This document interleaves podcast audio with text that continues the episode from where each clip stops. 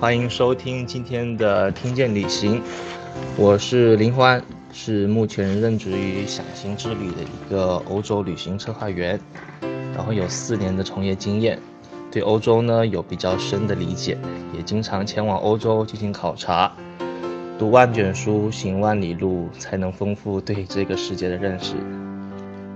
西欧是开发的比较早的地方，所以有许多的玩法和景点。都已经被大家所熟知。今天要讲的瑞士和法国呢，都是比较出比较出游率比较高的两个国家。呃，瑞士呢有各种引人入胜的地形和景观，这里的风景如草原、宏伟庄园的大雪山、清澈的湖泊、令人观止的风景，叫人流连忘返。而法国呢，是欧洲浪漫的中心。它有许多历史悠久的古建筑，以及南法别具异域风情的风景，都值得让我们深入的去探索。今天主要讲瑞士和法国的主要的一些旅游景点，以及几种特色的玩法。瑞士的旅游景点大致可以分为东线和西线。西线呢，主要是苏黎世、伯尔尼以及因特拉肯。到蒙特勒、日内瓦这一线，然后东线是由苏黎世、库尔、安德马特、圣莫里茨和卢加诺、采尔马特等等特色小镇组成的一个东线的行程。呃，当然都可以，这一些景点都可以串成在一起，一起游玩，构成瑞士一地深度的一个行程。对于第一次去瑞士的客人来说，苏黎世、卢塞恩、因特拉肯都是不可以不去的地方。在这里重点讲一下卢塞恩和因特拉肯有什么特别好玩的地方。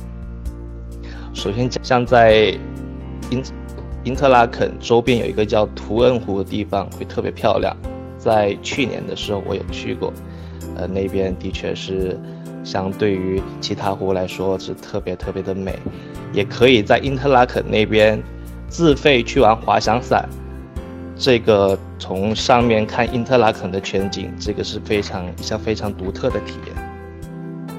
卢塞恩呢是一个比较有名的古城，在各种的攻略中都可以很清楚的了解到它。然后我这边推荐的是从卢塞恩到因特拉肯的一个交通工具，叫黄金列车，大家都应该有一点了解。瑞士的两种列车呢是非常有名的，第一种就是黄金列车，第二种就是冰川列车。我们现在讲的这一段呢，是从卢塞恩到因特拉肯这一段，也是非常精彩的这一段火车，呃。再往下呢，就是去到日内瓦湖一带，那边主要是有日内瓦、沃韦以及蒙特勒，湖光山色的地方非常美。我在那边推荐大家可以住一晚蒙特勒的蒙特勒或洛桑的湖景酒店，因为在夕阳西下的时候，在湖边吃饭是一件非常唯美和浪漫的事情。瑞士，然后东东线的行程。东线主要是包含了，呃，卢苏黎世、卢塞恩以及库尔、圣莫里茨、卢加诺以及采尔马特这几个特色的小镇。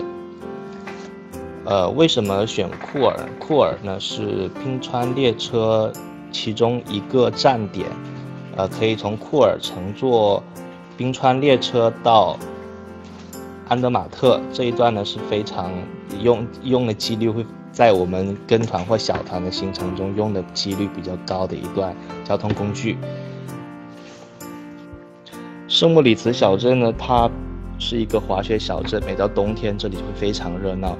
如果喜欢滑雪的朋友，一定要及早的来预定这边的房间，不然的话会出现一房难求的情况。再继续往南。往南的话，就是采尔马特那边呢，是一个非常特色的小镇，因为有马特洪峰而得名。在那边，汽车是不允许进入进去的，所以它那边号称称为无污染的小镇。然后它周边有一个叫洛伊克巴德的地方，那边那个小镇它温泉非常有名，在也是在去年的时候我们有去过，然后一边泡温泉一边赏雪山，是非常冰火两重天嘛，非常享受的一个过程。总的来说，东线和西线的行程呢，已经把人文景点和自然景点都已经包含进去了。如果呃，想玩异国深度的朋友呢，建议可以在瑞士玩个十到十二天左右会比较合适，因为每一个小镇都值得深入的去探索。因为篇幅所限，我没有办法把每一个小镇的名称都一一介绍出来。在瑞士旅行有几件事情非常值得去推荐，第一个呢是船游日内瓦湖，第二个呢是住在洛桑或蒙特勒的湖景房。第三就是体验一下滑翔伞，第四就去圣莫里茨去体验一下滑雪，还有到洛伊克巴德去泡温泉，这几个地方无论一年四季去都非常的合适。对于一些对酒文化以及钟表文化特别感兴趣的听众，我想推荐一下在伯尔尼附近的一个非常非常特小众的一个。旅游景点，但是也非常的有内涵。一个叫做苦艾酒博物馆以及体验中心，第二个呢是瑞士的钟表博物馆。大家都知道，瑞士的钟许多名表在世界上都非常的有名。如果您想了解它历史内涵以及如何制作的过程，啊，您不妨去这些地方去了解一下，深入的探讨一下。大致讲完了瑞士这一个国家的旅游资源呢，我们现在讲一下整个法国的旅游资源。法国呢，因为国土面积非常的大，我们今天主要讲的是巴黎的中心区，以及法国南部尼斯地区的一些旅游资源。哦，我们主要将精力集中在南法这一段。南法呢，它有许多特色的小镇和很漂亮的海滨城市，尼斯和戛纳。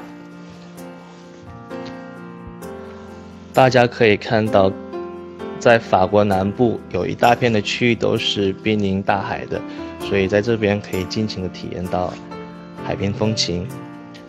主要城市有天空之城埃兹以及尼斯、戛纳。以及马赛，这边特别推荐一下，大家可以去体验一下，从摩洛哥搭乘直升机到尼斯那边的机场，然后可以俯瞰整个尼斯、整个南法的海岸线，以及摩纳哥的赌场，以它这个城市的非常的富有，可以体验一下当地的人文风情。另外，也可以。花上一天两千四百欧元租一个私人游艇，到海边去度过一个完整的、完整的一整天，也是非常惬意的事情。南法除了海滨风情，另外一个非常有名的就是它夏天的薰衣草了。薰衣草的花期呢，从五月底到七月底、八月初都是薰衣草的花期。每到这个时候，会有特别多的游客到这边去赏花。这边可以推荐大家可以乘坐热气球，俯瞰整整一片薰衣草原。这个是在和您在陆地上看薰衣草是完全不同的，而且也是一个非常特色的一个体验。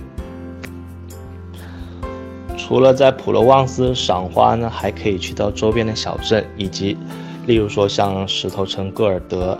这个呢是一个中世纪的古城，非常的值得去探索。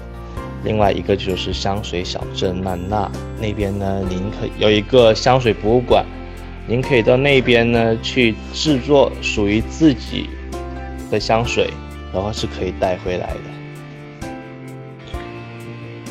游览完南法的海边风情以及薰衣草之后呢？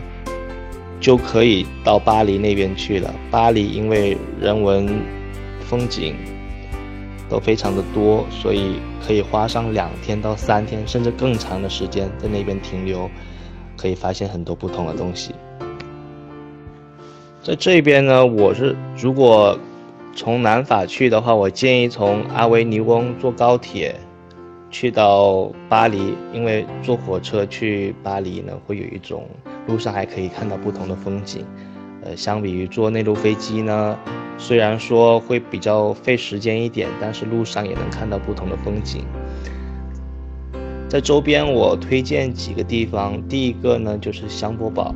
这个的确是非常的漂亮，如果您自己去看的话，会和攻略上介绍的蛮有有有蛮不一样的。像凡尔赛宫和丹峰白露呢，也非常值得一去。